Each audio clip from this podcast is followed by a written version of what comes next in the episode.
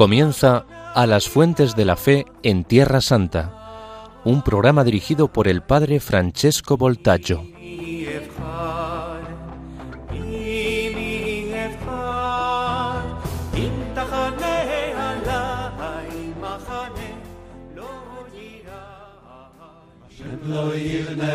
ich Shalom loy boy na boy ma shem loy ishmar hi shav shokat choy mai ma shem loy ne baris Shalom loy boy na boy ma shem loy ishmar hi shokat choy mai ma shem loy ne baris Shalom loy boy na boy ma shem loy ishmar hi shokat choy mai ma shem loy ne baris Shalom lo boy na boy Hashem lo yishmor yir Shav shokat shoy bay Ine ine lo yonum lo yonum velo yishon lo yonum velo yishon shoy me Yisroel.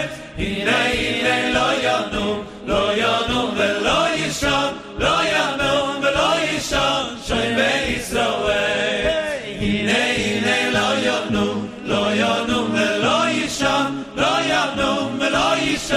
shoy me Yisroel Ine ine lo yonum lo yonum velo yishon lo yonum velo yishon. Shoy me Yisroel Hashem lo yivne bayis Shalom lo boy no boy Hashem lo yishmoy liyir Shav shokat shoy me Im Hashem lo yivne bayis Shalom lo boy no boy Hashem lo yishmoy shoy me אם השם לא יבנה בייס, שלום לא בוי נבוי, אם השם לא ישמור יגיד, שוב שוקת שוי מת, אם השם לא יבנה בייס, שלום לא בוי נבוי, אם השם לא ישמור יגיד, שוב שוקת שוי מת, הנה הנה לא ינום, לא ינום ולא ישם, לא ינום ולא ישם, שוי מל ישראל.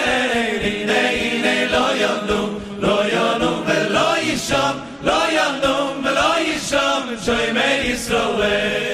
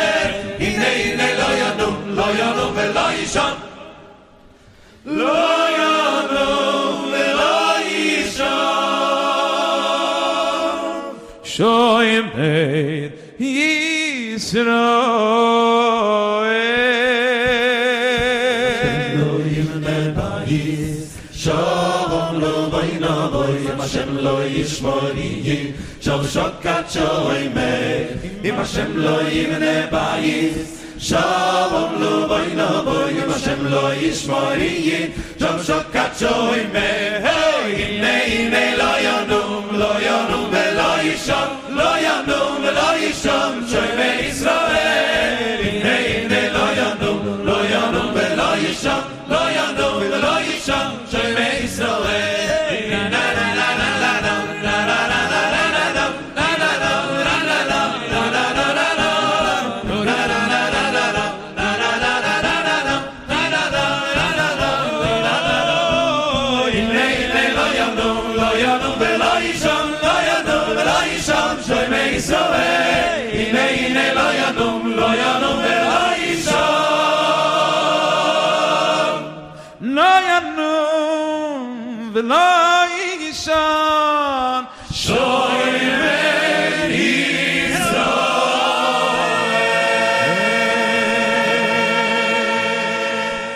Queridos amigos de Radio María, hola a todos, shalom le lekulechem, salam el aljamia.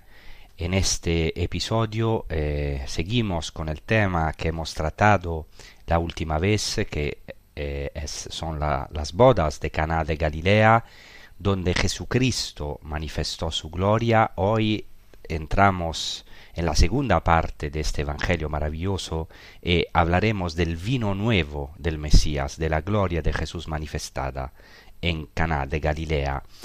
Eh, hemos escuchado al comienzo de este episodio eh, un canto eh, tradicional judío que es un salmo, si el Señor no construye la casa, en hebreo, Im Hashem lo ivne bait. El Señor en este evangelio entra en una casa, en una familia, concretamente en una boda y allá en este matrimonio manifiesta su gloria, dando su vino nuevo. Entonces vamos a proclamar el Evangelio de Juan al capítulo 2, desde el versículo 1. A los tres días había una boda en Caná de Galilea y la madre de Jesús estaba allí. Jesús y sus discípulos estaban también invitados a la boda. Faltó el vino y la madre de Jesús le dice, no tienen vino. Jesús le dice, Mujer, ¿qué tengo yo que ver contigo? Todavía no ha llegado mi hora. Su madre dice a los sirvientes, Haced lo que él os diga. Había allí colocadas seis tinajas de piedra para las purificaciones de los judíos, de unos cien litros cada una. Jesús les dice, Llenad las tinajas de agua, y las llenaron hasta arriba. Entonces les dice, Sacad ahora y llevadlo al mayordomo. Ellos se lo llevaron. El mayordomo probó el agua convertida en vino sin saber de dónde venía, los sirvientes sí lo sabían, pues habían sacado el agua, y entonces llama el esposo y le dice, Todo el mundo pone primero el vino bueno, y cuando ya están bebidos el peor. Tú, en cambio, has guardado el vino bueno hasta ahora. Este fue el primero de los signos que Jesús realizó en Caná de Galilea, así manifestó su gloria, y sus discípulos creyeron en él. Hasta aquí el Evangelio de Juan, capítulo 2, desde el versículo 1 hasta el versículo 11. Lo primero fundamental que hay que entender, que hemos también dicho en el último episodio, es que para la tradición judía asistir a una boda era la primera obra de misericordia. Nosotros en nuestra tradición católica tenemos una lista tradicional de obras de misericordia corporales y espirituales. Los judíos también tienen obras de misericordia corporales, como por ejemplo visitar a los enfermos, enterrar a los muertos, etc. Pero añaden a esta lista asistir al matrimonio, porque según los judíos el matrimonio es la alegría por excelencia, el culmen del gozo de la alegría. El hecho de asistir a los matrimonios como, obra de misericordia es una forma de imitar a Dios mismo, una, como decimos en latín, una imitatio Dei, porque Dios ya ha realizado, ha realizado estas obras de misericordia. Así, por ejemplo, el Targum, en arameo, o sea, la versión sinagogal aramea de la escritura, eh, cuando traduce el libro de Génesis, capítulo 35, versículo 9, dice que Dios enseñó a bendecir al novio y a la novia desde Adán y su pareja, pues así dice la escritura, la palabra del Señor los bendijo y les dijo, creced y multiplicaos, llenad la tierra y dominadla. O sea, según la tradición judía, el primero que asistió a la boda y que fue el proponente del matrimonio entre Adán y Eva fue precisamente Dios, que obviamente creó a Adán y Eva y después los unió. Y según la tradición judía, él mismo bendijo a los novios, es decir, a Adán y Eva, la primera pareja. Por eso, no por casualidad, el Evangelio de Juan elige como primer signo de los siete signos que elige en su Evangelio el contexto de una boda. Jesucristo realiza este primer signo en una boda, así como Dios, según la tradición judía, hizo esta primera obra de misericordia, fue testigo del matrimonio de Adán y Eva y los bendijo. Y así Jesucristo realiza este maravilloso signo, milagro, de convertir el agua en vino precisamente en una boda. Es muy interesante que el último signo, el séptimo signo en el Evangelio de Juan es la resurrección de Lázaro, cuando Jesús justamente va a visitar a su amigo ya fallecido Lázaro. Y la última obra de misericordia en la tradición judía es justamente el entierro del muerto, siendo, como hemos dicho, la primera el matrimonio. Y no es casualidad que el Evangelio de Juan, que recoge muchas tradiciones judías, establezca el matrimonio como el primer signo de Jesucristo y la sepultura de los muertos como el último signo, con una novedad absoluta, porque en el primer signo Jesucristo da el vino nuevo, y en el último signo, en la sepultura de Lázaro, Jesucristo da la resurrección, que es el verdadero vino nuevo. Por tanto, asistir a la boda significaba, y significa hoy para los judíos, participar en la alegría del día. Y aquí quiero citar el Talmud de Babilonia en el Tratado Berajot 6b, que dice, quien disfruta del banquete del novio y no lo alegra, transgrede cinco voces, según se dijo, voz de júbilo y voz de alegría, voz de novio y voz de novia, voz de los que dicen gracias al Señor de los ejércitos. Entonces el invitado a la boda debía alegrar la boda. Y esto es precisamente un mandamiento según la tradición rabínica, un orden. Y cuando el invitado alegra a los novios y participa en la alegría de la boda, obtiene una gran recompensa, como dice el mismo Talmud, obtiene incluso el regalo de la Torah, o sea, de la palabra divina, de la ley divina en su corazón. Ahora bien, en esta primera boda de la que nos habla el Evangelio de Juan, en el clímax de la fiesta, o sea, en el culmen de la fiesta, en la fiesta por excelencia que son las bodas, no hay vino. Y esto, como hemos dicho en el último episodio, es una imagen de lo que ocurre en nuestra vida. Muchas veces sabemos que, claro, nuestra vida está llamada en Cristo a ser una Pascua, una fiesta, una celebración eh, perpetua, pero experimentamos nuestra debilidad, muchas veces entramos en cambio en la rutina, eh, en nuestra vida, en nuestra vida cotidiana, en nuestro matrimonio, e incluso en nuestra vida de fe muchas veces sentimos que nos falta el vino, la alegría, el sentido, y precisamente aquí interviene la Madre de Jesús, como dice el primer versículo de este Evangelio que hemos ahora proclamado, que dice, al tercer día hubo una fiesta de bodas en Caná de Galilea y allí estaba la madre de Jesús. Y ya en el último episodio nos hemos detenido en esta primera indicación muy importante al tercer día. Aquí en esta boda, como señala el evangelista, también estaba invitado Jesús con sus discípulos y con la madre de Jesús porque, como dice al final este Evangelio, Jesús debe manifestar su gloria delante de sus discípulos.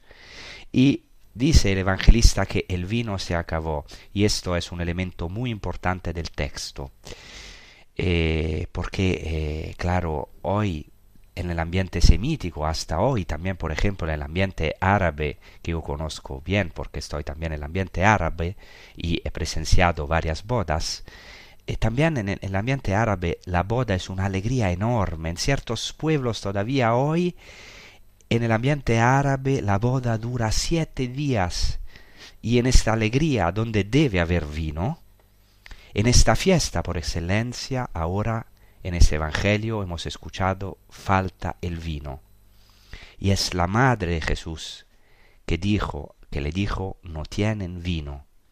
Pues bien Jesucristo ha tenido oculto el vino bueno para nosotros, el vino bueno, el vino nuevo que es signo de su resurrección, y esto es una esperanza para todos nosotros.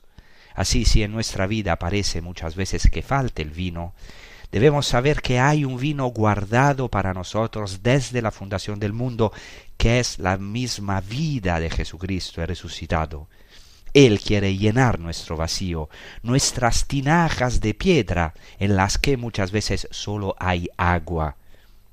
Estamos llamados a obedecer, a llenar como los sirvientes las tinajas hasta arriba, a escuchar la voz de Cristo y la de su Santa Madre, María, la mujer, la nueva Eva, que nos invita hoy a hacer lo que Él nos diga. Jesucristo tiene el poder de transformar nuestra agua en vino nuevo, en vino nuevo. Caná da testimonio de que Dios es el Dios de lo imposible, también cuando nos parece que en nuestra vida todo se ha acabado, que se ha acabado la alegría, la Madre de Jesús, la mujer por excelencia, está detrás de nuestros sufrimientos e intercede por nosotros para que su Hijo transforme nuestra agua en vino nuevo, nuestra muerte en vida, nuestra tristeza en alegría, en la alegría de la Pascua. El vino en la tradición judía tiene un simbolismo maravilloso. En primer lugar, obviamente, es el signo de la alegría, como sabemos.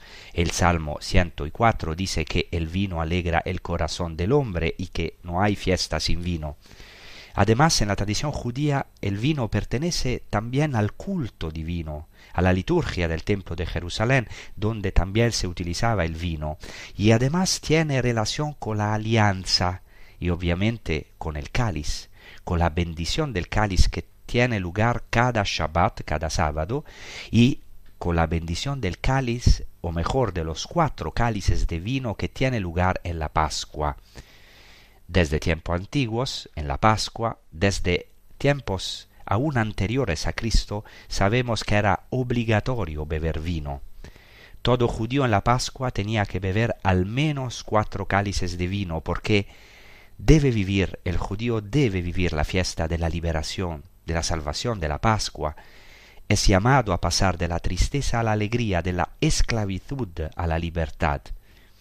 Y luego también en el matrimonio es fundamental beber la copa de vino, eh, fijaos que en el matrimonio judío hasta hoy hay una bendición especial del cáliz de vino y ambos cónyuges beben del mismo cáliz, lo que es un signo eh, importantísimo, un símbolo matrimonial, nupcial. Y Jesús también utilizó este simbolismo, por ejemplo, cuando habló con Santiago y Juan, que querían sentarse a su derecha, y les hizo esta pregunta ¿Podéis beber el cáliz que yo bebo? Obviamente esta es una referencia a su pasión, al cáliz de su pasión, pero también de una participación total en la vida de Cristo. Esto significa el cáliz de vino. Entonces el vino tiene un enorme simbolismo. Pensad, por ejemplo, que hay una bendición en el judaísmo llamada kiddush, que significa santificación, consagración del cáliz lleno de vino, que se celebra cada Shabbat, cada sábado. Además, el vino es también un signo del Mesías en la tradición judía, y esto es muy claro, por ejemplo, si leemos Génesis 49, las famosas bendiciones de Jacob a sus hijos, y hay un texto en este capítulo, en el versículo 11, donde se hace una referencia al Mesías, o mejor dicho, al cetro que viene de Judá, y se dice que este personaje, que Dios mandará al que se debe la obediencia de los pueblos, se dice que lava su túnica en vino y en sangre de uva su manto, y sus ojos son más oscuros que el vino y sus dientes más blancos que la leche. La tradición judía dirá que se trata del Mesías, relacionará el vino con el Mesías. Por ejemplo, hay un texto apócrifo que es el Apocalipsis de Baruch, que dice que en los días del Mesías los viñedos producirán miles de vides y las vides miles de racimos. Es decir, habrá una sobreabundancia de vino en los días del Mesías. Una señal de que viene el Mesías es que viene el vino nuevo, nuevo. Y en la tradición judía, entre otras cosas, también se habla del vino, del cáliz guardado en el jardín del Edén, desde la fundación del mundo, que beberán sus elegidos. Por eso Jesús dice a sus discípulos en la última cena, en verdad os digo, no beberé más del fruto de esta vid hasta que lo beba nuevo en el reino de Dios.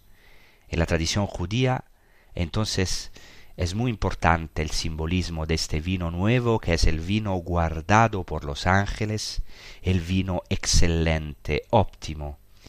Es lo que da Jesucristo desde su plenitud en esta boda. Pero antes de llegar a eso está la madre de Jesús, que le dice a Jesús que nos falta el vino, que intercede por todos nosotros, por los que están presentes en el banquete. Entonces ya hemos dicho, es una imagen de lo que ocurre en nuestra vida. No tienen vino, esto es cierto. Muchas veces la Virgen María dice esta misma frase en relación a nuestra vida. Qué cierta es esta frase. ¿Cuántas veces en nuestra vida nos damos cuenta de que nos hemos quedado sin vino, que no tenemos más fiesta, que nos falta la alegría, que nuestra vida se convierte en el agua de la rutina, siempre en la misma historia o volvemos a caer siempre en los mismos pecados? nos quedamos en el agua de nuestra amargura, de nuestra murmuración, de nuestra tristeza, al final no tienen vino significa que la madre de Jesús le dice a su hijo, mira, no tienen vida eterna. Su fiesta ya no es fiesta, su vida ya no es vida, porque no pueden alegrarse, ya no tienen alegría, ya no tienen gozo. Míralos, les falta el Mesías. Por eso ahora vamos a meditar sobre todo esto con un canto que se titula María Casa de Bendición de Kiko Argüello, que nos habla precisamente de este milagro ocurrido en Cana de Galilea.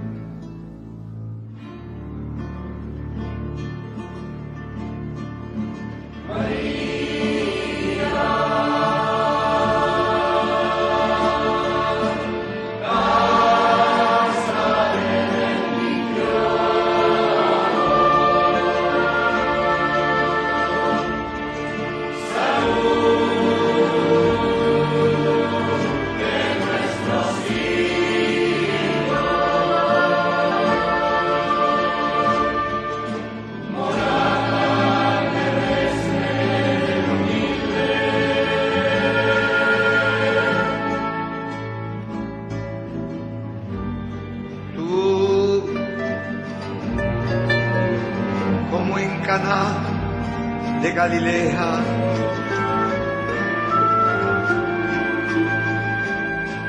has visto que nos faltaba el vino.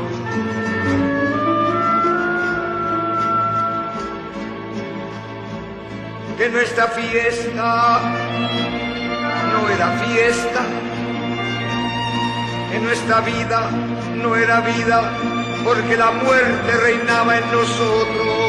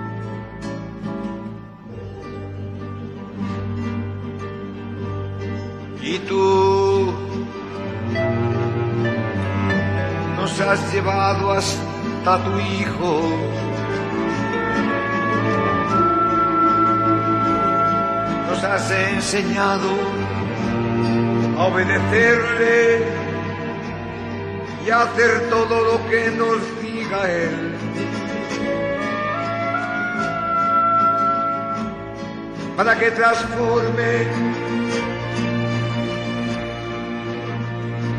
nuestra agua en vino nuevo.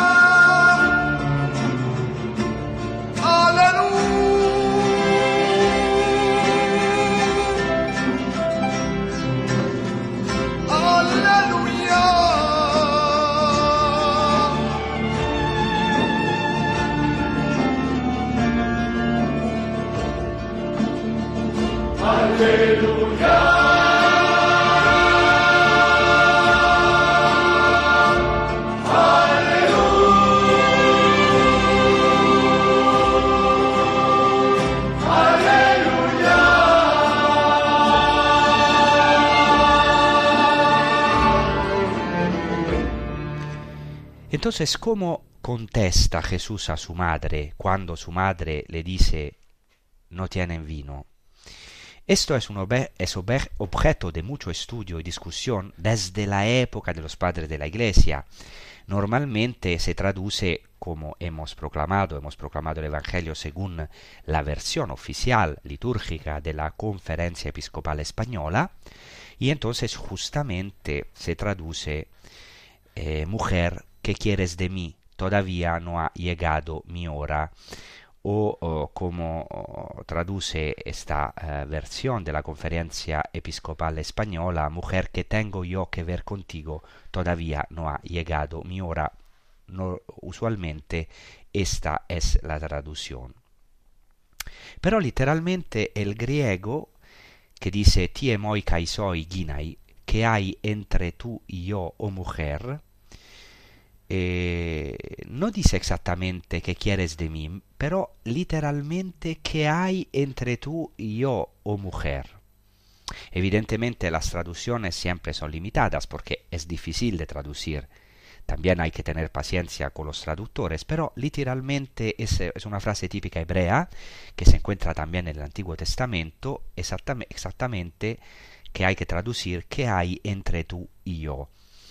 O sea, ¿qué hay en común entre tú y yo, oh mujer? Es una respuesta muy fuerte que da Jesucristo. Pero hay un problema también en la frase siguiente, porque aquí los padres de la Iglesia están divididos en el sentido que siguen dos líneas diferentes de interpretación. ¿Por qué? Porque gramaticalmente, y esto debo explicarlo, la frase siguiente se puede traducir de dos maneras. Una que es ¿qué hay entre tú y yo, oh mujer? Aún no ha llegado mi hora, como si fuera una afirmación, según es una posible traducción de la, de la versión griega, pero hay otra posible traducción gramatical que dice ¿qué hay entre tú y yo, oh mujer? ¿No ha llegado mi hora? O sea, Jesús en esta segunda traducción, eh, que es una pregunta, eh, afirma que su hora ha llegado. Eh, Jesucristo en todo caso, sea cual sea la traducción, se refiere a su hora. Y esto es muy importante porque el Evangelio de Juan tiene toda una tensión, un dinamismo hacia esta hora crucial, que es la hora de la cruz, de la cruz, pero también de la exaltación, de la glorificación de Jesucristo, porque en el Evangelio de Juan la cruz es gloria, es ya gloriosa. el momento en que Jesucristo es elevado en su más terrible sufrimiento en la cruz es ya el momento de la glorificación. Es el momento en el que da su espíritu, da la plenitud, y de su costado brota en esta hora un manantial de plenitud, agua y sangre, símbolo de los sacramentos de la iglesia, de este vino nuevo. Pero aquí, en Cana de Galilea, ahora Jesús anticipa esta hora. Aunque da esta respuesta a su madre, mujer, ¿qué hay entre tú y yo? Mi hora aún no ha llegado, o no sé por acaso que mi hora ha llegado. En cualquier caso, la Virgen María sabe que Jesucristo está a punto de realizar y tiene el poder de realizar esta primera señal, este primer signo o milagro. Sabe que en cierto modo esta hora ya ha comenzado, sabe que esta hora ya se anticipa. Por eso dice esta maravillosa frase a los sirvientes. En el versículo quinto, su madre dijo a los sirvientes, todo lo que os diga hacedlo. Pues bien, esta es la frase que se dirige precisamente a José en el Antiguo Testamento, cuando José tiene que dar pan a todo el pueblo y el faraón dice a los egipcios, id a José y haced lo que os diga. Ahora en la nueva alianza la Virgen María nos dice, id a Jesús, el nuevo José, haced lo que os diga él. Aquí esto es también una palabra para todos nosotros. La Virgen María misma, la mujer por excelencia, la Madre de Jesús, viendo nuestros sufrimientos, dice a estos siervos como nos dice a todos nosotros hoy, porque el Evangelio es siempre actual para nosotros, dice, haced lo que Jesús os diga. Y aquí hay una llamada muy fuerte a la obediencia. Y de hecho, mirad qué cosa tan maravillosa. Los siervos llenan estas tinajas de agua hasta el borde, es decir, obedecen hasta el final, hasta el vértice. Muchas veces nos cuesta dar esta obediencia total, incondicional a lo que nos dice Jesucristo, pero es la condición mínima para que se pueda manifestar la gloria de Jesucristo. Por eso el texto dice que había seis ánforas de piedra Seis en la escritura, ojo, es el número de lo incompleto. Hay seis ánforas de piedra que están llenas de agua, que eran para la purificación ritual de los judíos, es decir, estaban destinadas al agua. Y todavía hoy se pueden ver estas tinajas, se han encontrado tinajas del siglo I de nuestra era, de la era cristiana, y son unas tinajas enormes, el Evangelio dice que podían contener de 80 a 120 litros de agua. Son de piedra porque según la ley judía la piedra no transmite impureza. Entonces hay estas seis tinajas, seis es signo de incompletud o de, de, de, de, no, de plenitud, que están destinadas al agua, a la purificación de los judíos y en el versículo 7 Jesucristo dice a los servientes, llenen de agua las tinajas, y las llenaron hasta el borde. Esta es una palabra para todos nosotros. Nosotros también estamos llamados a llenar estas tinajas con agua hasta el borde, es decir, a obedecer al mandato de Jesús hasta el borde, hasta el extremo. Y entonces Jesucristo dice, tomad ahora y llevadlo al que dirige, dirige el banquete, y se lo trajeron. Y cuando el, el, el, que presidía el banquete probó el agua convertida en vino, y no sabía de dónde procedía, pero como dice el evangelista, sí lo sabían los que habían cogido el agua, llamó al novio y le dijo, todos ponen en la mesa el vino bueno al principio, y cuando ya están bebidos, al menos bueno. Tú en cambio has guardado el vino bueno hasta ahora. Aquí se subraya que el jefe del banquete, el que dirigía el banquete, no sabía de dónde venía esa agua. Y esto es muy importante porque en el Evangelio de Juan esta palabra de dónde es fundamental. Se repite muchas veces en el Evangelio de Juan. Por ejemplo, la samaritana le dice a Jesús, ¿de dónde tienes esta agua viva. Todo el problema del Evangelio de Juan es de dónde es Jesucristo, de dónde viene, de dónde puede realizar estos signos divinos. Pues bien sabemos desde el principio del Evangelio que en Jesucristo está la plenitud de Dios, ese es el Logos encarnado, la palabra de Dios que es Dios encarnado. Porque Jesucristo que se hizo hombre es la plenitud, la plenitud de Dios. Él mismo es este vino maravilloso guardado en el reino de los cielos. Él es el vino de Dios, representa la vida eterna, nuestra fiesta.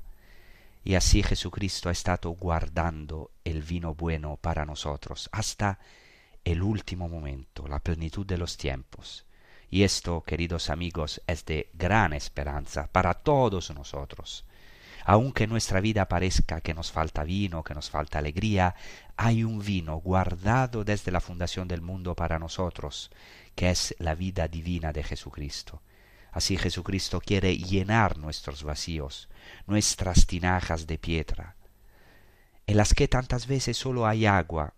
Solo estamos llamados a obedecer, a llenar las tinajas hasta el borde, es decir, a escuchar definitivamente la voz de Cristo, porque Él tiene ese poder que es el poder mismo de Dios, transformar nuestra agua en vino nuevo, transformar nuestra muerte en vida nueva. Aquí de verdad espero que esta palabra pueda llegar a los más profundos de todos nuestros corazones. Dios es el Dios del imposible.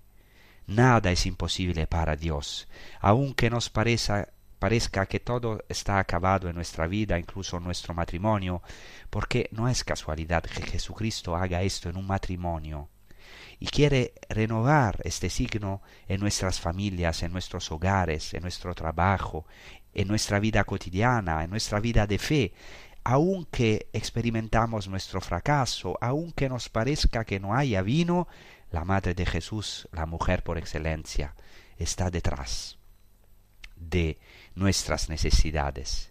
Ella sabe, sabe que nos falta esa alegría, intercede por nosotros porque está convencida, tiene esa enorme fe de que Jesucristo tiene el poder de dar un vuelco a nuestra suerte, tiene el poder de transformar nuestra agua en vino, nuestra muerte en vida, nuestra tristeza en alegría.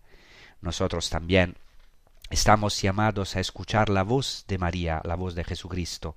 Por eso ahora vamos a escuchar un canto, a rezar con este canto que se titula Odres Nuevos. Gracias.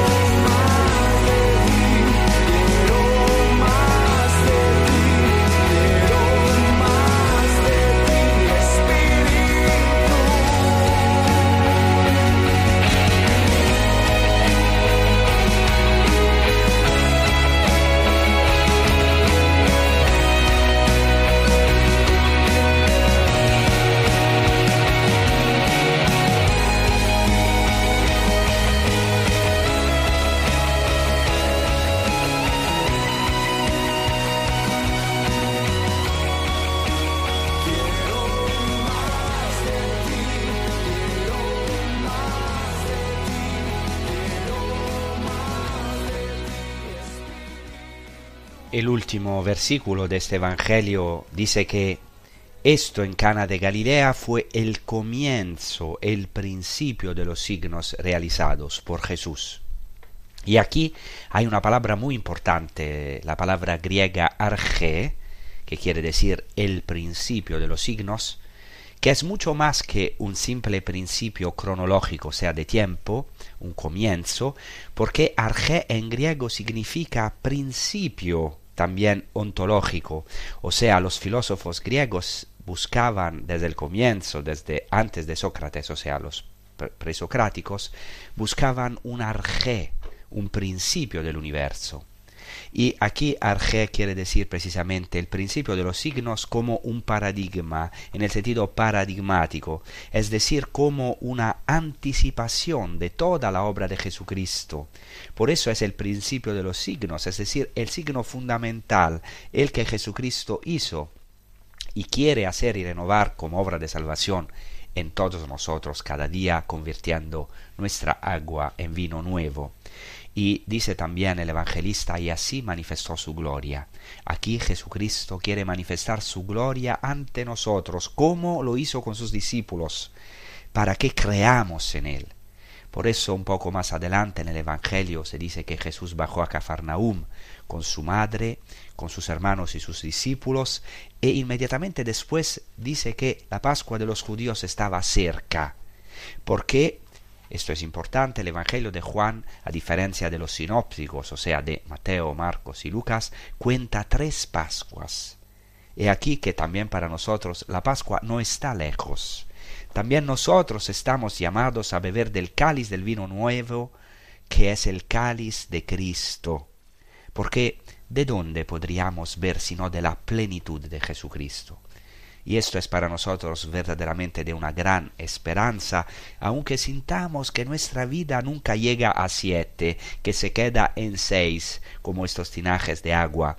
Nos encontramos tal vez incompletos en tantos aspectos en nuestra vida, tenemos una insatisfacción, pero hay una esperanza. Jesucristo definitivamente quiere ser nuestro esposo, porque en este acontecimiento en este gran misterio de las bodas de Caná y luego en todo el Evangelio, especialmente en el Evangelio de Juan, Jesucristo es el esposo. Por eso Juan el Bautista se presenta como el amigo del esposo. Porque Jesucristo mismo es el nuestro esposo. Él quiere unirse a nosotros. Quiere casarse, podemos decir, con nosotros. Una novia quizá muchas veces imperfecta o fea, pero que Jesucristo ama, quiere podemos decir, casarse con nosotros, no quiere dejarnos solos, sino que quiere unirse a nosotros, quiere ser nuestro esposo, quiere darnos esta felicidad que en definitiva es una comunión a su propia copa, a su propia vida, que ciertamente significa comunión en el cáliz, en sus sufrimientos, pero también comunión a este vino nuevo del reino de los cielos, que es el vino de la Pascua. Los judíos, cuando entraron en la tierra prometida, dejaron de comer maná y empezaron empezaron a comer de los frutos de la tierra prometida y el primer fruto que traen los exploradores de la tierra prometida es precisamente la uva.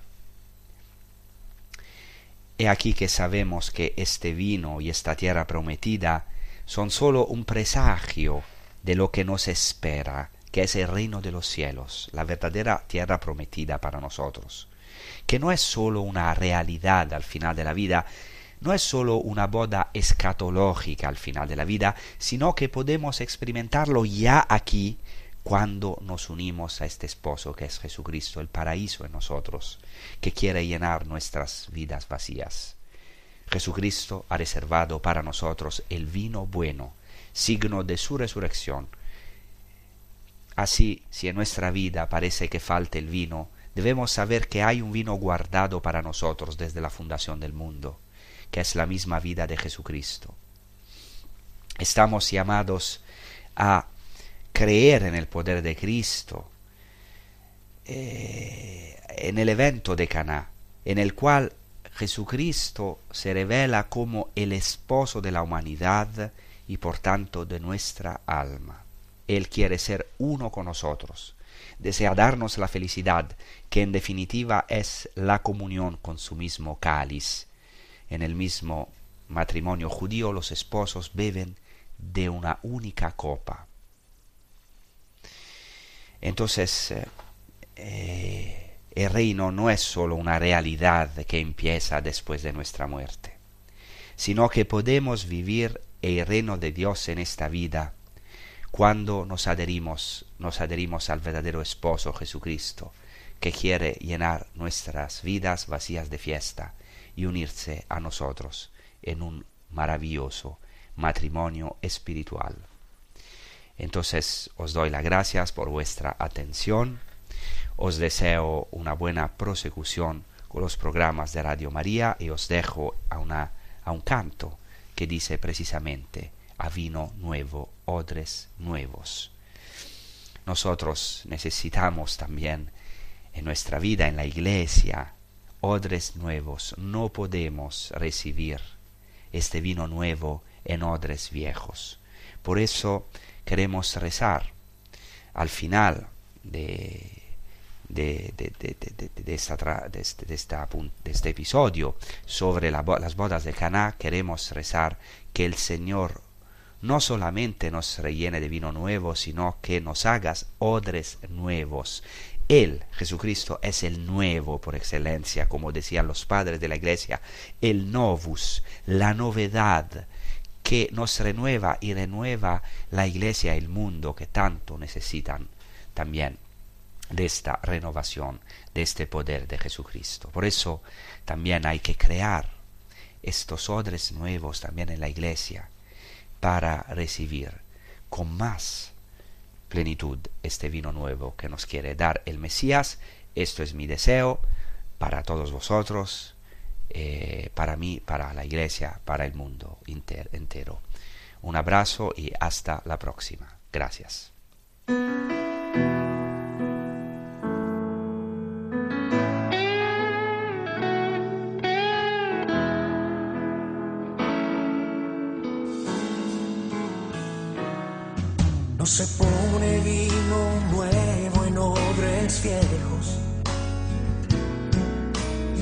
Se pone una lámpara en el suelo. Hijo mío, tu obediencia es lo que quiero. Y que camines en el reino de los cielos. No se pone vino nuevo en odres viejos. Y no se pone una lámpara en el Hijo mío, tu obediencia es lo que quiero. Y que camines en el reino de los cielos.